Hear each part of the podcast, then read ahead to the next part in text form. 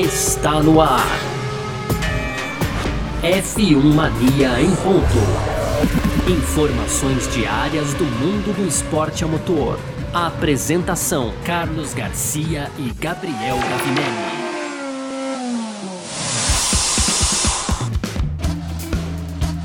Vamos nessa então, valeu demais, valeu demais mesmo você que tá junto com a gente por aqui, porque tá no ar mais uma edição do nosso podcast F1 Mania em ponto. A gente tá sempre por aqui de segunda a sexta, é, trazendo um pouco do que tá rolando aí no mundo do automobilismo, tá bom? Conteúdo do site f1mania.net, lá você encontra tudo também que tá rolando no mundo do esporte a motor aí.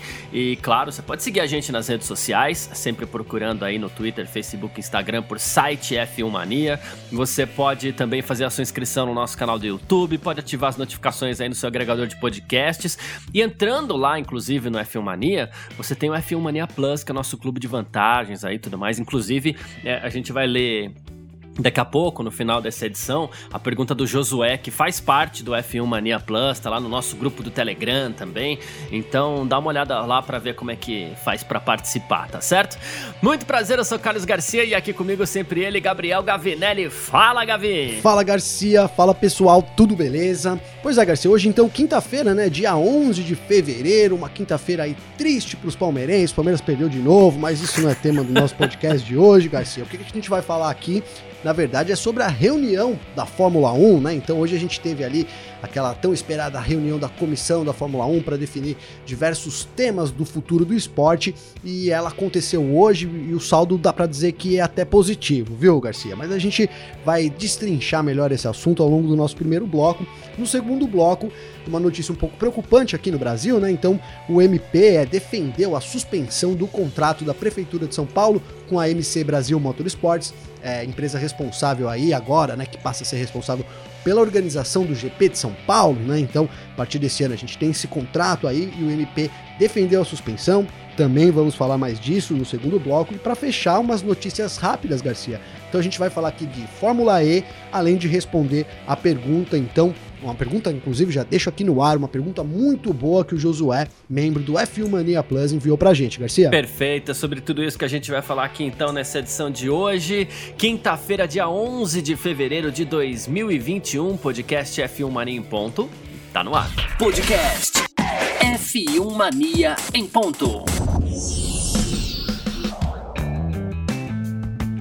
E conforme a gente antecipou essa semana, hoje, quinta-feira, ia acontecer a reunião aí da comissão da Fórmula 1. Foi uma reunião virtual, né? Até por motivos aí de coronavírus ainda assolando o planeta Terra, né?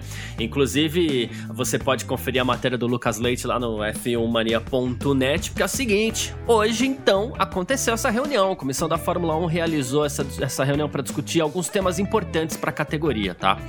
Entre os temas discutidos, assuntos relacionados aos futuros regulamentos esportivos, técnicos e financeiros, calendário para 2021 e também a futura regulamentação aí da unidade de energia, né? Primeira coisa, uh, nessa reunião ficou decidido que a intenção da Fórmula 1 é sim realizar o Grande Prêmio de Portugal no dia 2 de maio, tá? Foi, rolou um comunicado oficial, inclusive, que foi divulgado para a imprensa. A Fórmula 1 afirmou que os robustos protocolos aí da Covid-19 permitiram que a Fórmula 1 realizasse 17 eventos em 2020 e nos permitirá realizar um campeonato mundial novamente em 2021. E daí é, saiu essa intenção da Fórmula 1 de realizar essa etapa também em Portugal, em Portimão. Mais que isso, a gente teve também é, uma mudança possível no formato dos fins de semana de grandes prêmios. A gente vai começar com essas duas aqui pra, pra gente comentar, tá? É, e teve amplo apoio de todas as partes que será montado um grupo de trabalho para criar um novo formato de qualificação em algumas corridas da temporada. A gente está falando daquele, daqueles grandes prêmios: Canadá, Itália e Brasil, São Paulo, inclusive, caso aconteça, né? Pois é. Mas assim, é. que no sábado não seria a, aquela qualificação que a gente está acostumado, mas sim uma sprint race que definiria o, o, o grid. Né? Então, esse grupo de trabalho que, que, será montado vai apresentar um plano completo sobre esse novo formato. Importante, antes do início da temporada. A gente já vai falar de congelamento de motor e tudo mais, mas assim, eu tô começando a achar que essas sprint races aí, pelo menos para teste, vão sair em 2021, hein, Gavinelli? Ah, pois é, Garcia. Pois é, uma coisa que a gente, de certa forma, temia aqui, né? É, tudo bem que eles deram uma alterada e tiraram aquela opção do grid invertido, né? Que torna até um pouco mais interessante, né? Porque senão, pelo amor de Deus, né, Garcia? Mas é, parece que as equipes indicaram, na verdade, aí que elas têm intenção sim de realizar isso e quiseram mais informações, informações adicionais aí para ver como isso ficaria. Então, como você bem colocou, ficou decidido que uma comissão foi uma comissão foi montada, né? Uma comissão seria montada para apresentar algumas propostas para a Fórmula 1 e uma delas vai, vai, vai acabar valendo, né? Então tudo indica, Garcia, que realmente essas corridas aí que você citou também, né? O Canadá, Monza, ali o GP da Itália e também o GP aqui no Brasil, eles vão ter sim esse formato aí é, inovador, esse formato diferentão das corridas, né? Que é, explicando aí para quem ainda não, não viu, né? Na sexta-feira, o treino livre, né, Garcia? No sábado, ao invés da qualificação, então você teria.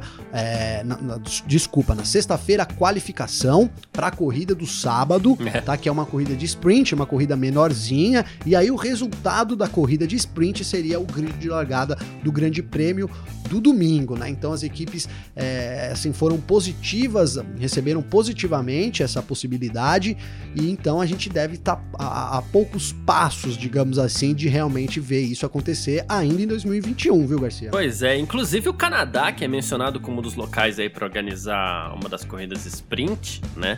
Já se mostrar, já se mostrou favorável a isso. O François Dumontier disse ao jornal canadense Le Journal de Montréal é, assim, nós tivemos realmente discussões sobre esse assunto. Estamos abertos para permitir que esse projeto seja levado adiante, mas sob a condição de que o Grande Prêmio possa prosseguir, né? Então, as tratativas são essas, mas você vê que ele já se posicionou favoravelmente. Aqui no Brasil, ninguém falou nada ainda, até porque uh, Interlagos está com São Paulo, no caso, né? Tá com questões mais importantes para se preocupar no que diz respeito à corrida. Pois é. Né? E, e na Itália ninguém falou nada ainda, mas essa foi a primeira das definições aí. Então acredito eu, posso estar muito errado, mas acredito eu que esse negócio de sprint race vai acabar saindo. E bom, é, falta ainda acordo com os organizadores, mas esse Grande Prêmio do Porto, de Portugal deve rolar mesmo no dia 2 de maio ali, né, em substituição ao Grande Prêmio do Vietnã. Pois é, Garcia, eu fiquei... A gente comentou um pouco sobre esse GP aqui de, de Portugal, né, ontem, mas eu, eu ia dizer que, assim, eu fiquei animado, porque Portugal foi... A gente escolheu aqui, muitos escolheram como a melhor corrida de 2020, né, então é, é, muito bom que a gente tenha a repetição dela em, é, em 2021, mas como você bem colocou ainda no programa de ontem, é, havia uma expectativa, né, de que pudesse cair cair uma corrida, porque a gente tem aí 23 corridas, então reduzir isso para 22 corridas seria uma coisa importante, né? Principalmente aí se tratando do, do, do cansaço dos mecânicos, de, de, todo o staff das equipes. A gente sabe que os grandes membros ali da, né? Então vou colocar o Toto Wolff, o Helmut Marko, os pilotos, eles viajam aí em, de formas diferentes, né, Garcia? Ou com seus próprios jatinhos, ou enfim, é, é uma coisa diferente, mas os mecânicos mesmo, eles acabam viajando, pelo menos ali na Europa, muita, muita quilometragem de ônibus, né? Da, o ônibus da equipe, o caminhão, e isso realmente é muito cansativo. Mas, é, assim, pelo menos a gente teve o GP de Portugal, né, cara? A gente poderia ter aí, sei lá, eu tava ansioso, né? A gente tinha a possibilidade de ter, ser o Vietnã no lugar, né? Foi assim que começou. Aí deu aquele problema de corrupção interna lá, a Fórmula 1 acabou é, deixando para lá. Ainda começamos 2021 é, com, uma, com uma chance, sim, do, do Vietnã voltar no calendário. Mas, é, e, aí, e, aí, eu ficaria um pouco apreensivo, porque a gente não sabe como vai ser a corrida, pode ser uma grande corrida, como foi no Azerbaijão, né? Então, eu lembro aqui de, de antes do, do, do GP do, do, Azerbaijão, que foi o GP da Europa, né? Primeiro ele foi, entrou como GP da Europa, é, muitos torciam o bico, eu vou usar isso, essa palavra, pro, pra corrida ali na rua e tal, e eu, ainda tem muita gente que torce o bico, mas eu, sinceramente, acho uma das, uma das corridas melhores do, do, calendário, cara. Eu também, né, acho muito, muito muito, com uma corrida muito boa ali. É, a gente tem pontos de ultrapassagens, é uma pista apertada, é um clima bonito, é um visual muito bonito, né? Então poderia, o Vietnã poderia entrar nesse hall, né? A gente fica meio com o pé atrás, mas depois que tem é uma grande corrida. Mas enfim, é, a, a gente colocar Portugal no lugar, tendo em vista como foi a corrida espetacular no ano passado, eu acho que, que é bacana, mas é isso. A gente então fica, é, tudo caminha para a gente ter realmente 23 corridas que podem virar 26, né, Garcia? Porque não são 26 finais é. de semana, mas são 26 corridas se a gente tiver a inclusão dessas três corridas de sprint aí, tanto no Canadá, na Itália e no Brasil, né? Então é, é, bom por um lado, mas por outro abre essa, essa não digo preocupação, né, mas é, essa reclamação até da, de, de, de, alguns membros das equipes. O Toto Wolff foi um que reclamou sobre muitas corridas no calendário, então isso não vai ter jeito. A Fórmula 1 quer mesmo manter as 23 corridas, já disse que quer até aumentar, né, Garcia? Então vai saber Deus onde nós vamos parar com tanta corrida, hein, Garcia? Exatamente. Bom, outro tema abordado aí foi o controle de gastos, né? A partir desse ano as equipes terão teto de gastos, o objetivo desse mecanismo é, é igualdade ali mesmo de gastos entre as grandes e médias equipes, para ver se aproxima um pouquinho o grid. Ficou decidido também a montagem de um grupo de trabalho, incluindo pilotos, que será será formado para discutir o tema dos contratos de gestão dos pilotos e da equipe. E falou-se muito também no novo motor da Fórmula 1 que deve ser introduzido a partir de 2025, né? Então, assim, principais objetivos Sim. que devem ser alcançados para a unidade de energia em 2025. E aí a gente chega naquele tema. É, depois disso, a gente chega naquele tema que era o mais esperado para hoje, né? Mas assim. A Fórmula 1 quer sustentabilidade ambiental e relevância social e automotiva, adoção de combustível totalmente sustentável, a criação de uma unidade de, de potência poderosa e emotiva, né? Algo que encante, talvez. Eu acho que é nessa Isso, linha que, que, que, segue, né? É. Uma significativa redução de custo e atratividade para novos fabricantes de unidades de energia e de unidades de potência para a categoria. Com isso, o tema que mais é, era esperado para essa reunião, que era o congelamento dos motores a partir de 2022, também foi decidido em votação unânime foi aprovado ponto para Red Bull, que tinha como premissa básica para se manter com a Honda ali por mais alguns anos, exatamente o congelamento dos motores. Né? Então agora ela passa a ser compradora dos motores Honda. O acordo já foi feito e ele dependia apenas dessa aprovação para que fosse cumprido. E tá aí, os motores serão congelados a partir de 2022 para que em 2025 aí tenhamos uma nova geração de motor que, numa modesta opinião aqui, sei lá, de repente pode atrair até a própria Honda de volta investindo na Fórmula Quem 1. Quem né? sabe, né, Garcia? Já seria a 18 vez, né? Tô claro que eu tô brincando, mas, né, perdi as contas de quantas vezes a Honda foi e voltou já. A quinta passagem é a da quinta, Honda pela então, Fórmula 1 seria no seria, caso, é, então, é, porque essa que se encerra agora é, é a, quarta, quarta, né? Então, pois é. Gente... Tivemos a Honda ali nos anos 70 como equipe, depois tivemos a, a aquela passagem espetacular da Honda é, nos anos 80 ali, como fornecedora de motores que pô, Lotus, é, McLaren, Sim. teve mais aí, mas enfim. É, depois a Honda voltou como equipe após comprar a BAR é, foi embora de novo e agora ela voltou como fornecedora de motores para McLaren, depois para Toro Rosso, AlphaTauri e Red Bull. Pois é, Garcia. Então, não, então dá para esperar realmente uma, um retorno deles em 2025, 2026, né? 2025 você falou, é, mas, mas é isso, cara. A, a princípio, a gente. É, como que eu vi essa, essa medida, né? Então, a gente tem o congelamento dos motores para 2022. Pensando que em 2025 a gente tem uma troca dos motores, faz todo sentido, cara. A gente vive numa, numa situação é, financeira financeira mundial muito complicada, né? É, sem, a Fórmula 1 não ficou de fora dessa, dessas complicações aí, muito causadas pela pandemia da Covid-19. Então é uma época que tá todo mundo aí tentando economizar o máximo possível e você ter aí três anos de desenvolvimento é, com novos regulamentos para depois mudar isso de novo em 2025, fica uma coisa meio sem sentido. É muito dinheiro sendo gasto aí à toa, né, Garcia? É muito dinheiro realmente colocado é, no mercado de forma à toa, principalmente considerando que a gente vive em, em momentos de, de, economia, né? Quanto mais economia, melhor. Então, para mim, isso faz todo sentido é, financeiramente, empresarialmente também. E foi um grande, né? Assim, a Red Bull tá agradecendo, de joelhos, né, Garcia? Porque é, se, se não fosse essa aprovação das equipes, a gente comentou aqui em episódios passados que a Red Bull teria que voltar a usar a Renault E a gente lembra da treta toda que deu ali, né, entre Renault e, e, e Red Bull, ali o, o Sário Abtebu com o Helmut Marko. Cheguei a comentar aqui que fiquei com dó do Helmut Marko uma hora ali, do senhorzinho, né, porque ele foi realmente esculachado em alguns momentos ali pelo Abtebu. Então seria assim muito ruim para a Red Bull ter que voltar a usar os motores com uma, com uma relação totalmente estremecida entre as partes, né? Mas então ela tem essa possibilidade de usar os motores Honda e aí isso vai colocar para mim coloca a Red Bull co continua colocando a Red Bull como uma, favorita, né? Caso contrário, acredito que seria um grande regresso para a equipe austríaca voltar com os motores Renault depois dessa, digamos que foi um, foram temporadas muito boas, né? Com a Honda, né, Garcia? Então depois de, de tudo acertadinho ali, o carro parece que tá Parece não, o carro encaixou muito bem com o motor Honda, então a gente voltar atrás seria assim é, um, um balde de água fria para Red Bull. Então, é, acho que de todo mundo que mais ficou feliz nessa história de hoje, depois dessa reunião de hoje, é o pessoal da Red Bull, né? Ali deve estar tá rolando champanhe e caviar como comemoração, viu, Garcia? É, e o que acontece assim, até para explicar direitinho, agora a, a, Red Bull contrata os serviços de manutenção da Honda e compra os motores, né? Ela não, não tem mais desenvolvimento. Desenvolvimento é essa temporada 2021 né? Esse serviço de desenvolvimento Sim. como parceira ali da Red Bull, a Honda ainda cumpre.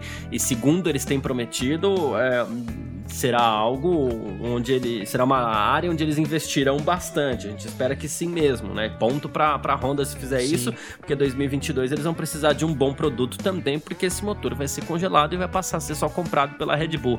No fim das contas, de todas essas decisões aí, é, o principal era isso, né? A gente saber se os motores seriam congelados, porque fica todo mundo ansioso para saber o que pode acontecer com a Red Bull nos próximos anos, e a questão da Sprint Race, né? Mas aí tivemos também a confirmação da intenção de realizar um grande prêmio em Portugal. Tivemos aí é, quais são as tratativas, né? O, qual é o horizonte para o controle de gastos na Fórmula 1.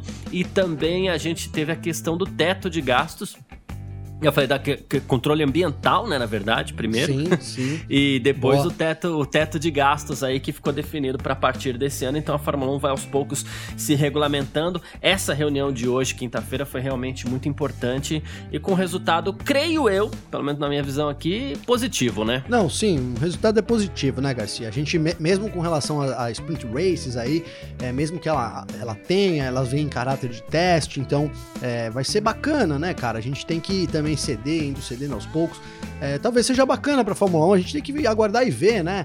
É, para ver como é que vai ser. Eu, eu assim, eu, eu, meu maior problema com essa, com essa transição de regras aí, com essa mudança dessa corrida de sprint, era realmente o lance do grid invertido, cara. Aquilo para mim é, não faz nenhum sentido. Volto a falar aqui do DNA da Fórmula 1, aquilo vai muito contra o DNA da Fórmula 1, que é, é favorecer, favorecer não, né? Que é premiar um melhor time, o melhor, a melhor equipe ali. A gente sabe que são milhares de pessoas, centenas de pessoas aí que trabalham nas fábricas, então não tem sentido você é, pegar uma equipe que tem um trabalho perfeito e penalizar ela colocando ela para largar lá no fim do grid porque ela tem um bom desempenho. Para mim isso não faz nenhum sentido. Agora uma corrida de sprint ali é, realmente poderia poderia pode ser uma coisa bacana, né? Pode ser uma coisa bacana pro espetáculo. Cara, eu sou muito fã da qualificação de sábado, é, já deixo aqui registrado isso. Acho esse formato de qualificação aí, o Q1, o Q2, o Q3, muito empolgante, cara. A gente tem, é, tem tido 2021, ano, ano após ano, as disputas são muito boas, a gente tem, assim, uma grande emoção. Eu, eu arrisco dizer que tem corridas que a qualificação é mais emocionante do que a corrida. Emoção por emoção, né, Garcia? Né? A gente tá aqui deixando um pouco de lado o lance das ultrapassagens, mas aquele, aquele lance de você levantar a cadeira e vibrar. Então, para mim, a qualificação faz muito sentido. Ela vai ser colocada na sexta-feira. É... Agora, sabe o que me surge, cara? As equipes são doidas, né, mano? Pra, pra, pra encontrar brechinhas ali, né, Garcia? Então a gente tinha, por exemplo, né?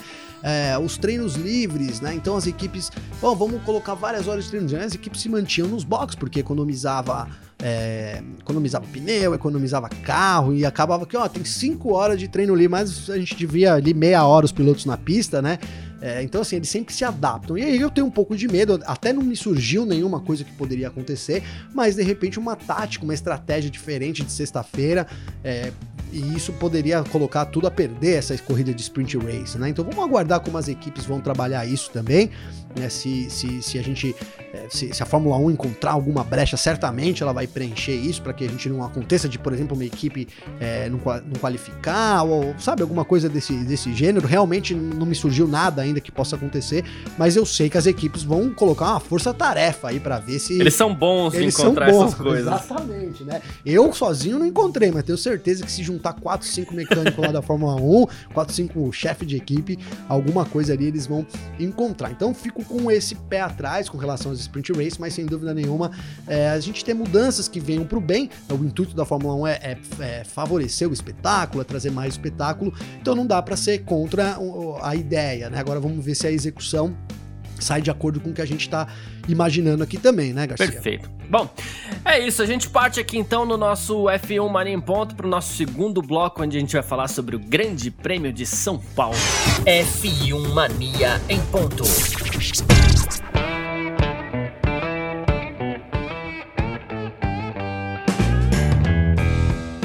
E a gente volta a falar aqui no nosso F1 Mania em Ponto sobre o Grande Prêmio de São Paulo, cujo contrato está na justiça, né? E agora, olha só, hein? É, matéria sua até lá na F1 Mania, né, Gavinelli?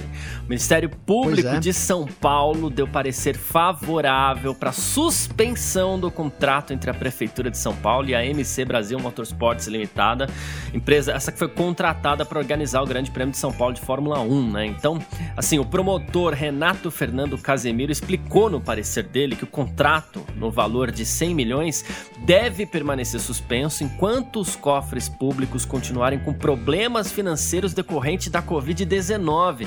Temos um problema adicional aí, né? Adicional, é, Garcia. E a, M, pois e é. a MC Brasil Motorsports seria responsável pela realização do Grande Prêmio do, do, de Fórmula 1 no Autódromo de Interlagos, né, pelos próximos cinco anos, com esse contrato de, de, de 100 milhões. Essa história toda começou quando em janeiro o juiz Emiliano Neto determinou que o contrato fosse suspenso, é, o, o, vereador do, do, do partido do, do, Patriotas, que a gente vai fazendo ao vivo aqui, dá o, dá, dá o branco, dá o Rubinho... Nunes. Rubinho Nunes, isso. Às isso, vezes foge, é. né? Mas enfim, sim, perdão, sim. Rubinho, se ele estiver ouvindo, inclusive, ele que já deu entrevista pra gente aqui pro Gavinelli, inclusive, já participou da Filmania em Ponto.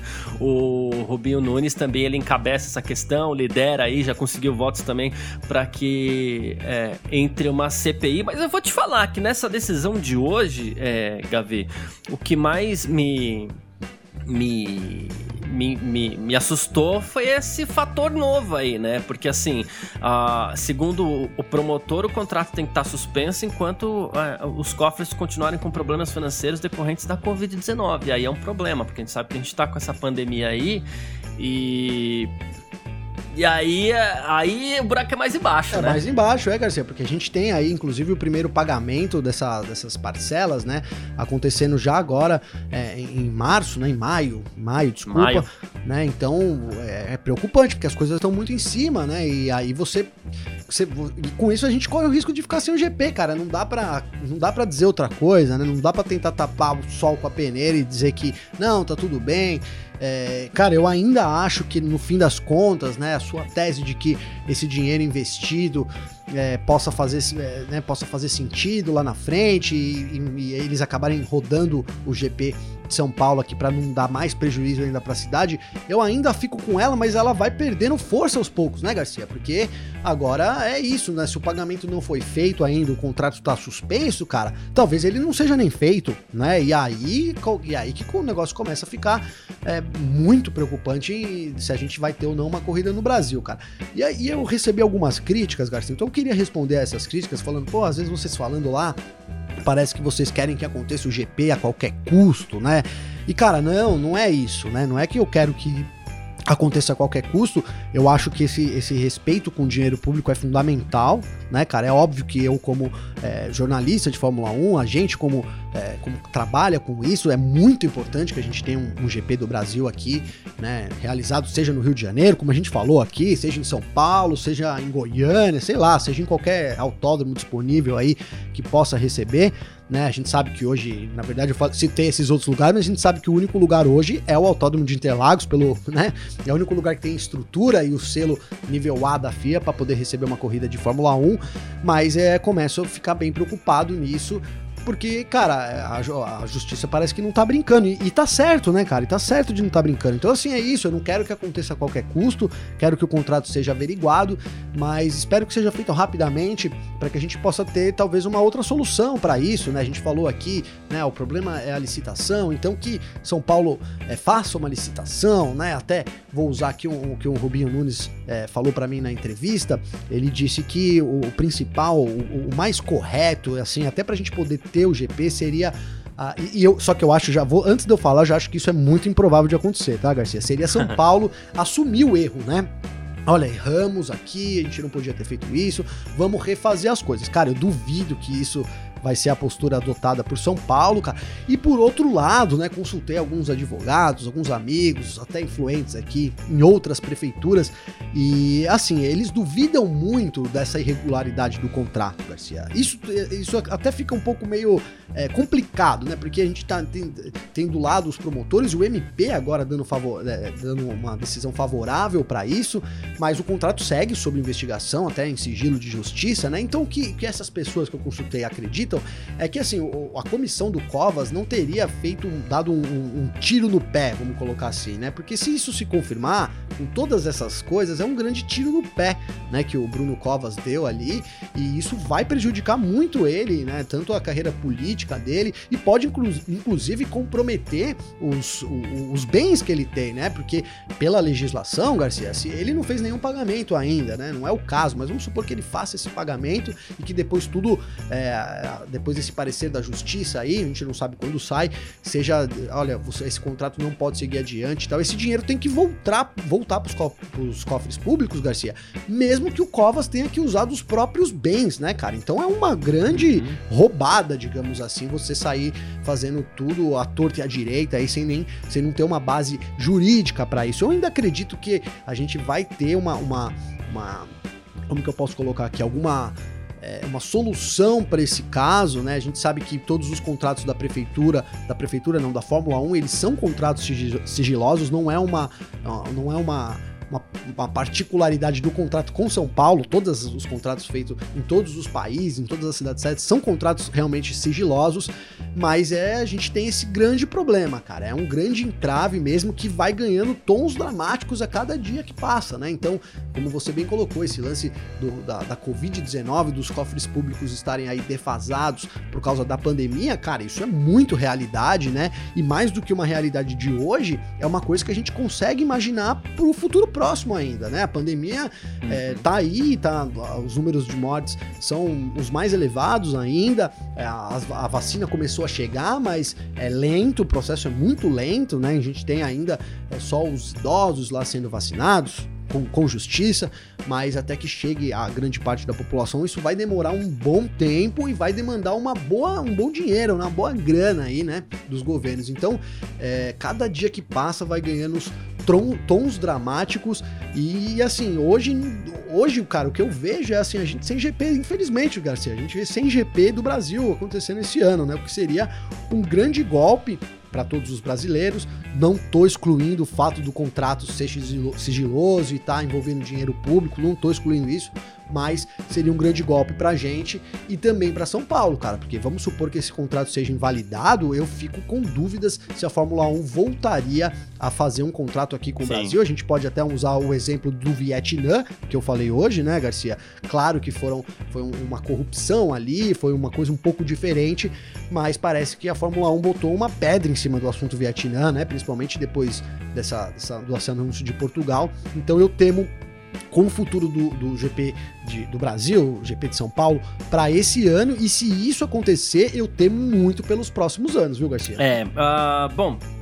Vou, vou tentar organizar o, o, meu raciocínio aqui, né? Eu, eu, eu continuo mantendo aquela opinião de que o dinheiro investido no, na realização do Grande Prêmio do Brasil ele retorna, né? É, e aí até uma, uma visão, digamos assim, é, pode não ser a mesma visão do, do vereador, por exemplo, pode não ser a mesma visão de um de um promotor, pode não ser a mesma visão até mesmo de quem está ouvindo a gente aqui. Quem está ouvindo a gente aqui, na verdade, é quem mais é, tem direito de falar isso, porque é o munícipe, né? É o, é o cidadão. É. é. quem mais importa, né, Garcia? Isso, vai ser sempre quem mais importa. Quem eu citei aqui promotor e vereador, mas quem mais importa é sempre quem está ouvindo a gente, porque no fim, da, no fim, das contas é o pagador de imposto, vamos dizer assim, né? Mas esse dinheiro, é, ele retorna para a cidade de alguma forma. Ele retorna para o comércio, ele retorna para população de alguma forma, que também paga imposto, acaba retornando para o caixa da cidade, por aí vai. É um ciclo vicioso. Uh, a gente tem a questão que, nesse ponto, inclusive, foi muito bem citada pelo vereador Rubinho Nunes aqui no nosso próprio F1 Mania em Ponto, que é quem é a MC Brasil Motorsport. E aí, assim, com é uma empresa indicada pela, pela própria FIA, né, pela própria Fórmula 1, na verdade, eu falei FIA aqui, mas é a Fórmula 1, tá, gente? É uma empresa indicada pela própria Fórmula 1, então, claro, então o contrato teria que ser assinado com ela. Ok. E Fórmula 1, no caso, é algo que dispensa, entre aspas, uma licitação, uma concorrência, porque a Liberty é a única fornecedora de grandes prêmios de Fórmula 1 do planeta. Então não tem mais com quem negociar. Se a Liberty indica essa empresa, teoricamente você tem que assinar com essa empresa. Aí você vai lá e, e analisa direitinho a viabilidade e tudo mais. Poderia ter sido feito algo com mais critério, claro que poderia poderia, tudo bem. Mais transparência, né, Uma saída. Isso. Uma saída para isso, caso a Fórmula 1 também esteja interessada em realizar essa prova aqui no Brasil. A Fórmula 1 vai lá e indica outra empresa. Uma empresa que preencha. É requisitos que, que cumpra requisitos importantes para a transparência desse processo. Por mais que o contrato seja sigiloso, ele tem que ter um mínimo de transparência e a gente sabe disso, né? Outra coisa que me assusta, eu espero que não esteja acontecendo é, uma força-tarefa contra a Fórmula 1 no Brasil por motivos políticos, ou seja lá quais interesses forem tá? Porque nós tivemos aqui, e assim, quando eu falo espero, eu não tô acusando ninguém, até porque por enquanto eu acho que não é isso. Mas nós temos é, um, um, um ente político interessado na questão financeira, empresarial. Aí nisso nós já temos um, um, um, juiz, que é o juiz Emílio Miliano Neto, que também atua nessa questão. E aí nós temos o procurador do, do o promotor do Ministério Público, Renato Fernando aqui, que já colocou um outro assunto diferente em pauta. Então espero que não estejamos procurando assuntos para, digamos assim, fortalecer uma causa anti-Fórmula 1. Essa semana saiu um relatório que, que afirmou que com. E esse relatório não falava de municípios, falava de estados, tá? Essa parte é importante também, até porque os estados gastam muito mais do que os municípios nessa questão da saúde. Esse relatório falava dos estados. Em 2020, os, esta os estados fortaleceram seu caixa em 2020. Você fala assim, poxa vida, mas nós tivemos tudo parado, nós tivemos pandemia, nós tivemos gasto com saúde, os estados fortaleceram seu caixa. É, com a questão da pandemia, é, nós tivemos o estado de calamidade pública que foi decretado no passado, houve muito repasse de verba da União para os estados e houve a suspensão do pagamento da dívida dos, por parte dos estados para com a União. Ou seja, isso permitiu que os estados não tivessem prejuízo nenhum durante o ano de 2020 por conta da pandemia da, da Covid-19. E quem assume a maior parte do, dos gastos com, com saúde são os estados e não os municípios. Claro, os municípios também têm gastos, tá, gente? Não estou dizendo que não tem. Então, a gente precisaria esperar o relatório dos municípios para saber como está a situação financeira, né? Mas é, a gente aguarda, porque essa, essa questão que o, o, promotor do Ministério Público pôs é muito importante em pauta, Sim. né? Que é, é problemas financeiros financeiros. Problema financeiro é algo que a gente sempre vai questionar e se tiver um problema financeiro mesmo, a gente vai entender, né? Uh, mas a gente espera os relatórios, a gente quer números. Já que fala de problema financeiro, é muito simples resolver isso. Com números a gente resolve, né? E os números eles têm que estar tá aí e, e, e tem que ser transparentes para que a gente possa ter o poder de análise, porque de novo, é, o cara que está ouvindo o F1 Maninho ponto aqui é munícipe, é, casa, é pagador de imposto, eu também sou munícipe, pagador de imposto, você também, Gavinelli, então nós todos temos direito a isso. Né? Com certeza. E só espero isso. A única coisa que eu espero é isso: que não esteja havendo uma força-tarefa para colocar o Grande Prêmio do Brasil em xeque, para pressionar a Fórmula 1, a Liberty lá, não realizar o Grande Prêmio aqui no Brasil. Até porque, caso isso venha a acontecer, né, a Fórmula 1 já tem até é, uma pista para substituir São Paulo, se for o caso, porque a China tá lá esperando voltar pro calendário. Pois é, né? pois é. Então, assim, a Chi- sai São Paulo, entra a China e aí, adeus. E a gente sabe que, de novo, repito, o Grande Prêmio do Brasil é importantíssimo para a cidade de São Paulo. Grande Prêmio do Brasil de Fórmula 1 e, e a parada LGBT são os dois eventos que mais trazem recursos, turistas e tudo mais para a cidade de São Paulo durante o ano. Então, de verdade, espero que não esteja acontecendo uma força-tarefa aí para derrubar o Grande Prêmio do Brasil, seja lá por qual motivo for, principalmente se for motivo político. É, eu quero só finalizar com um comentário aqui, Garcia, porque eu, eu falei lá com, com o vereador, a gente trouxe aqui, você também ouviu, e assim, eu achei os argumentos dele todos muito cabíveis, menos um, tá? Que é a parte, exatamente essa parte que você tocou, né? Do evento não ser lucrativo pro, pra, pra São Paulo, né, cara? E aí eu vou, né, a gente pode pensar assim, se a Fórmula 1 paga, né? Porque o grande lance do Rubinho Nunes lá é que assim, a Fórmula 1 paga para outra empresa organizar e depois ela não recebe nada, ela não tem direito nenhum a nenhum dinheiro, né, que venha disso daí, nem dos patrocínios, enfim, nem da venda de ingressos, nem, nem de nada, né? E isso e o dinheiro não retornaria diretamente para os cofres pros cofres pru- públicos, cara, desculpa, né? Mas assim, mas eu tô, mas eu aí, cara, eu, eu questiono exatamente isso, né? O, o, o dinheiro do, do, do servidor não serve para investimentos na cidade que, pro, que propiciem negócios, né, cara, que Exatamente. tragam oportunidades, né? Então pode ser que São Paulo, São Paulo gaste 100 milhões, né, em cinco anos, mas se esses 100 milhões gastos transformarem em é, 120 milhões, já valeu a pena. Isso para a cidade, né? Em retorno de Sim, comércio, sim. de hotel, né, de, de vendedores que trabalham ali na região. A gente sabe o quanto Interlagos fatura com o GP do Brasil, não só Interlagos, a cidade inteira de São Paulo, a gente tem movimentação dos restaurantes, a gente tem uma série de coisas, né? E aí você pode me colocar assim, pô, mas a gente tá em pandemia, mas assim, é, tudo bem, a gente tá- teve o momento da pandemia é agora e o contrato vencia agora também. Então o que, que a gente faz, Garcia? Espera a pandemia acabar para renegociar? Não tem como fazer isso, É. né, cara? Não tem. Então é, exigia uma negociação é, de pronto ali, né? E foi isso que aconteceu. A Fórmula 1, quando chegou, quando São Paulo chegou na, na hora que ela tinha que negociar, ela negociou e fechou o acordo válido por cinco anos. Aí você. Será que a pandemia vai durar cinco anos, cara? Tomara que não. A gente espera que a vacina até o fim desse ano seja aplicada. A gente tem um 2022 é muito mais normal que um 2021 e que 2020. E aí a gente volta a ter a, a recuperação, né? Por que, que eu coloco isso? Porque você fala, ah, mas retorna o dinheiro com hotel, com restaurante, e aí a gente tá com tudo fechado, né, Garcia? Ó, não pode, os turistas não vão vir, né? A gente. Tudo, mas isso é pra 2021, cara, né? E pra 2022, né? Então por que é, você vai abrir mão de todo um negócio por causa de, de um ano da pandemia? Eu não tô minimizando aqui a pandemia. Quando acabar a pandemia, o que não vai faltar é gente precisando se recuperar, Pois né? é, pois é, né? Então isso pode trazer muito, muitos benefícios, como sempre trouxe, né? É um evento que sempre trouxe muito dinheiro para a cidade de São Paulo, né, cara? Então pensando nisso, eu acabo discordando com, com o ponto lá do vereador e também concordo que é um bom evento para a cidade, mesmo que esse dinheiro não retorne diretamente aos cofres públicos, eles retornam para os comerciantes, retornam para o munícipe, que é quem paga o imposto, né, Garcia? Uhum. Para o comerciante, Exatamente. pro Uber, né, cara? O Uber fatura ali e tal, os taxistas também. A gente tem, na verdade, é para quem não sabe, aí no- na semana do GP do Brasil fica uma faixa ali preferencial onde só os taxistas e os veículos autorizados, ou seja, aquele que recebe um selo lá da Fórmula 1, pode transitar, né? E isso acaba fortalecendo todo um comércio ali. Então, é, eu, eu acho muito justo você levantar aí o gasto, querer saber para onde vai, por que que uma transparência do negócio, mas não concordo que o evento também não seja lucrativo para a cidade, mesmo não retornando dinheiro diretamente aos cofres públicos, Garcia. Sabe como eu resumo é, esse- essa sua discordância com relação a- a- ao não retorno aos cofres públicos dessa verba?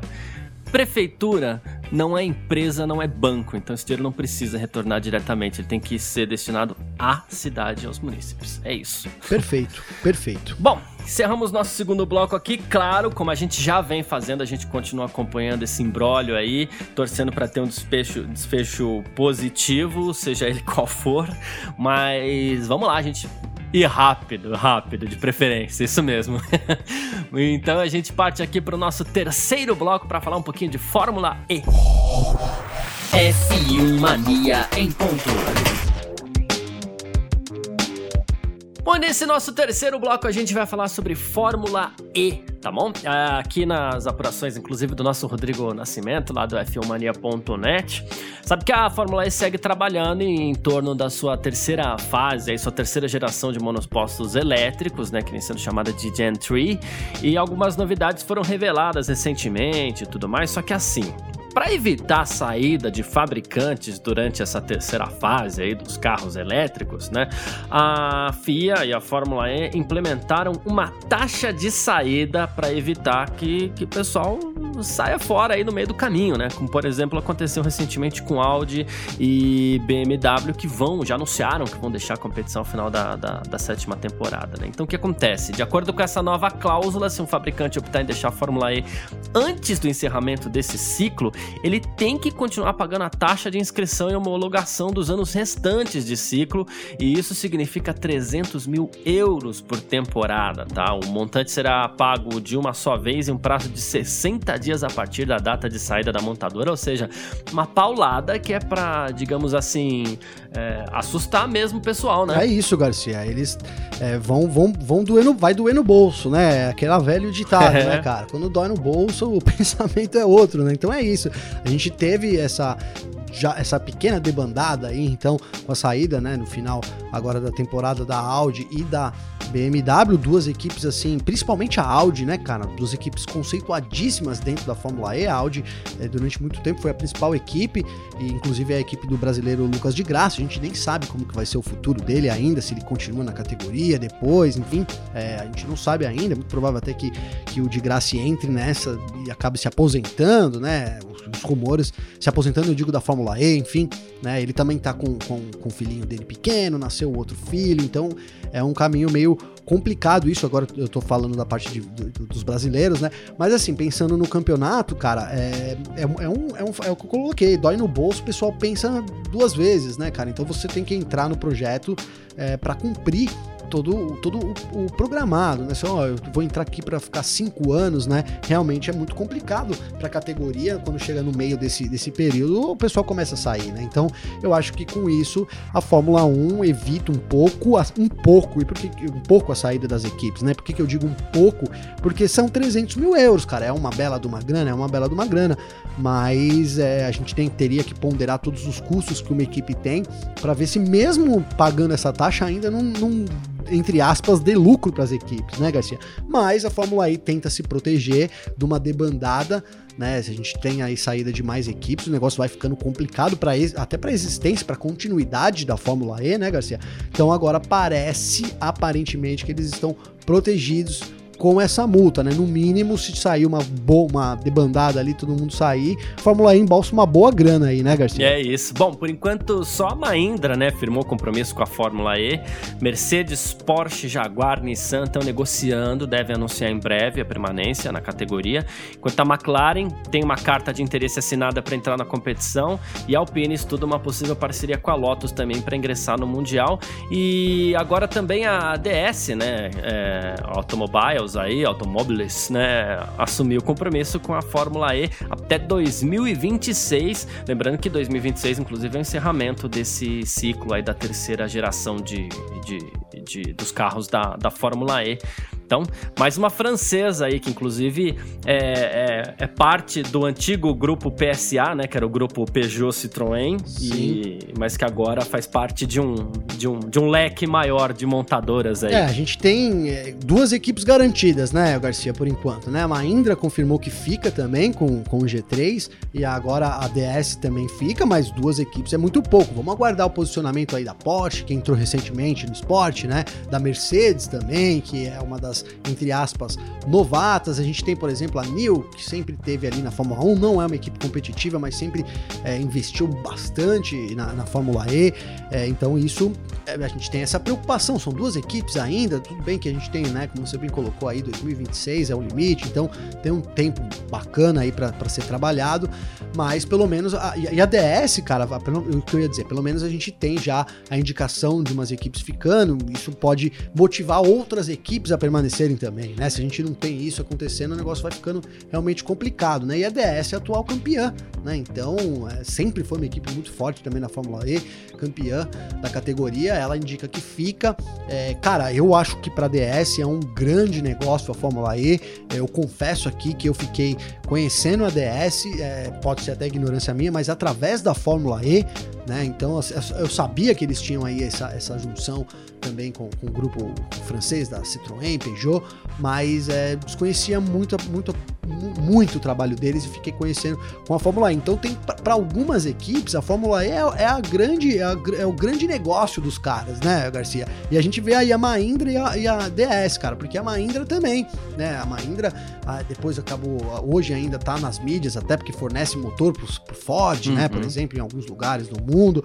É, mas também eu também não conhecia a Mahindra até é, é, a entrada deles, né? Até, na verdade, até começar a acompanhar a Fórmula E, cara. Então a gente tem essas duas equipes por enquanto garantidas, essa multa para quem sair e a troca do carro chegando, né? 2026 parece longe, mas tá logo aí, né, Garcia? É isso. E a Fórmula E, inclusive, anunciou mais uma novidade, é, mais algumas etapas aí do calendário da sétima temporada. É, entre as seis novas etapas que foram anunciadas, a presença do circuito Ricardo Tormo, em Valência, na Espanha, como um dos EPRIs, tá? Geralmente a geralmente, né? Não é uma, uma regra, mas geralmente a Fórmula E não corre em autódromos, né? Ela corre nas ruas, mas tá tudo diferente, né? Então Valência vai receber o primeiro EPRI espanhol, inclusive, da história da Fórmula E, dia 24 de abril, e essa temporada aí deve começar em Diriyah, na Arábia Saudita, nos dias 26 e 27 de setembro. Depois tem um mêsinho de, de, de folga aí, porque em março não vai ter prova, aí a Fórmula E vai para Roma, dia 10 de abril, duas semanas depois corre em Valência, depois teremos o EPRI de Mônaco, né? E da data que inclusive é, foi anunciada para o ano passado, né? 8 de maio, depois de mais duas semanas, a Fórmula E vai para África, correr em Marrakech, no Marrocos, né? Inclusive local onde foi realizada no ano passado a última etapa da, da categoria antes da paralisação para a Covid-19. E aí teremos rodada dupla em Santiago nos dias 5 e 6, e, e, é isso, por enquanto são essas oito etapas confirmadas. É, esse, a volta do circuito, a volta não, né? A introdução do circuito de Ricardo Tomo é assim, é, é um pedido da galera, né, cara? Por quê? Porque a galera sempre quis ver todo mundo, e eu me incluo nesse meio, no meio dessa galera aí, Garcia, porque assim, é, o pessoal sempre quis comparar a Fórmula E com os outros, as outras categorias, tanto Fórmula 2 como Fórmula 3, quanto a Fórmula 1, e a Fórmula, a Fórmula E sempre evitou correr em circuitos justamente para evitar essa comparação, né? A gente tem eles correndo no autódromo do Hermano Rodrigues, é uma é um layout completamente diferente do que a Fórmula 1 corre, não tem nada a ver do que é usado algumas partes dos circuitos, mas no geral não tem nada a ver, né? E agora também então a introdução do circuito do Ricardo Toma. Aos poucos, cara, a gente vai podendo é, fazer esse comparativo, analisar e é, como eu coloquei aqui, um grande pedido do, das pessoas, né? Um grande pedido que a gente tenha as corridas acontecendo em alguns circuitos. Então, muito bacana aí, vai ser muito interessante a gente ver o desempenho aí dos carros elétricos num circuito circuito, digamos que real, vou colocar assim, viu, Garcia? Bom, é isso. Quem quiser participar com a gente aqui, quem quiser conversar com a gente, sempre pode mandar mensagem nas nossas redes sociais pessoais aqui e tudo mais, né? No meu Instagram, no meu Twitter, no do Gavinelli também.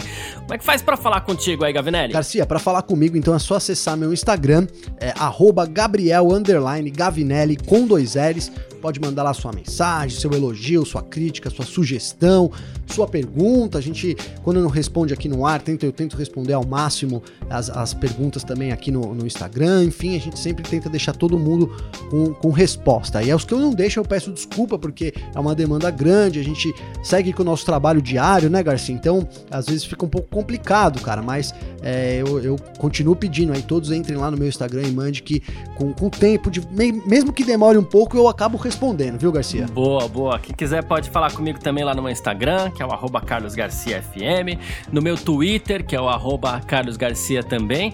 E assim, tem sempre é, uma prioridade que a gente dá aqui para quem participa lá do nosso F1 Mania Plus, quem tá lá no grupo do Telegram também. E tem uma pergunta do Josué, é isso, Gavinelli? Tem uma pergunta do Josué.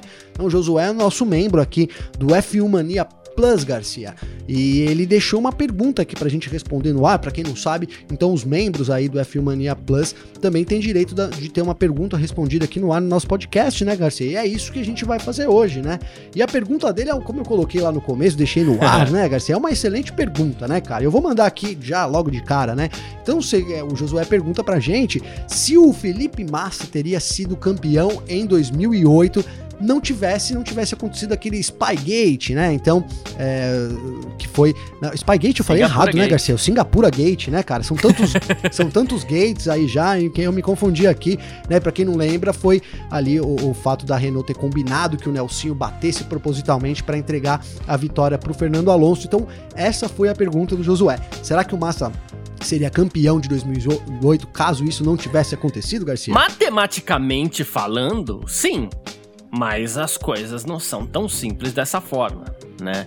A gente não pode esquecer que, eh, conforme eu canto, uma, uma, coisa importante, eu sei que a gente até falou antes do programa aqui que a gente citou outros pontos perdidos, não só pela Ferrari, como próprio, pelo próprio Felipe Massa, mas a gente não pode esquecer de um fator variável, é que assim, conforme o campeonato vai apertando, os pilotos vão se portando de uma forma diferente, né? Ou mais conservadores, ou mais agressivos, tudo por quê? Para conquistar mais ou menos pontos, porque sabe que a coisa tá funilando ali, ó, falta uma corrida, falta duas, então é, é, matematicamente sim, mas tem esse fator aí que ele é muito subjetivo, né? Que é a postura dos pilotos conforme o campeonato vai afunilando.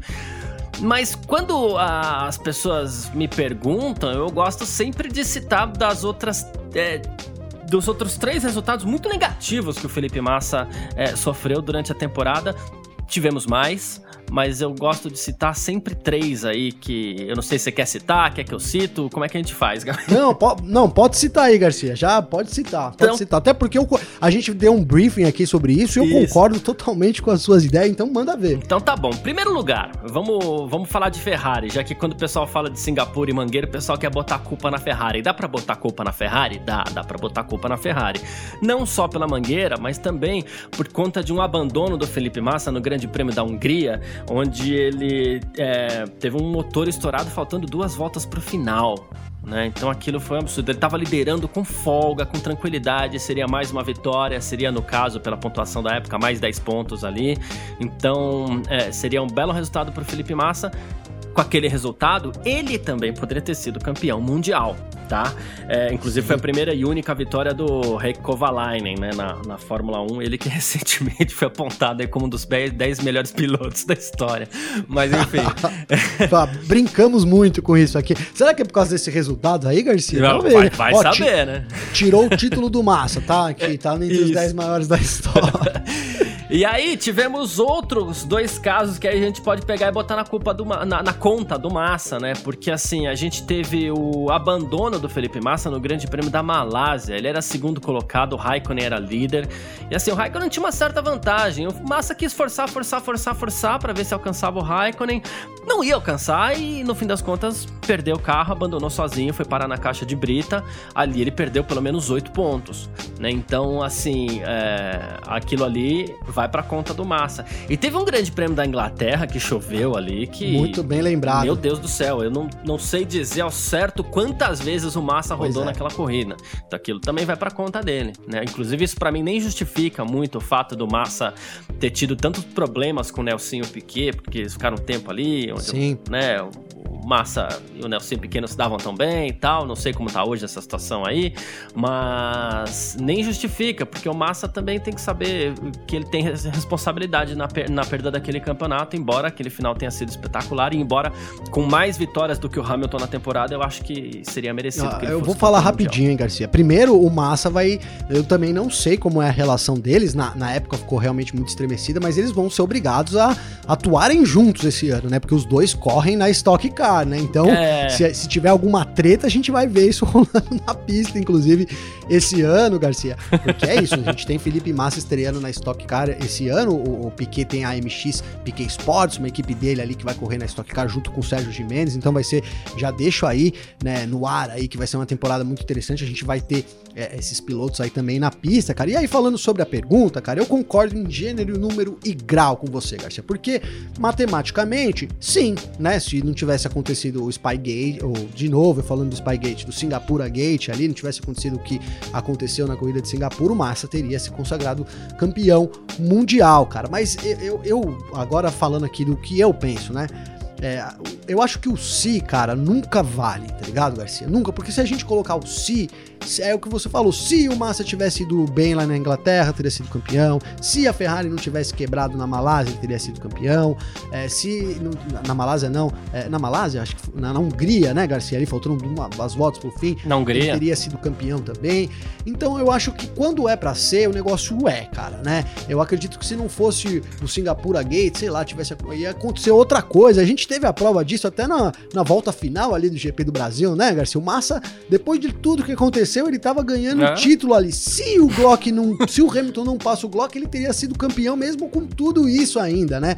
Então o se é, eu acho muito uhum. difícil de, de trabalhar com si, né? Mas aí a gente tem essas duas posições. Eu acho que se, o, se não tivesse acontecido Singapura, o Massa teria sido campeão, mas ele teve uma grande responsabilidade também por erros dele. A Ferrari também teve uma grande responsabilidade pelos erros da Ferrari, mas acredito que não era para ser o título do Massa mesmo. E chego até a afirmar aqui que se não tivesse acontecido isso, tinha acontecido outra coisa. Isso é. sempre na casa do si, né, Garcia? É, é, é isso. Tem, gente... tem até uma brincadeira brincadeira pro si, né? Não vou fazer aqui no ar, mas o pessoal. Se minha mãe, não é? Tem um negócio assim, Garcia? Né? Já ouviu falar essa? Se minha é. mãe tivesse não sei o que lá, se, né? Se minha mãe Sabe fosse homem, eu, eu tinha dois né? pais.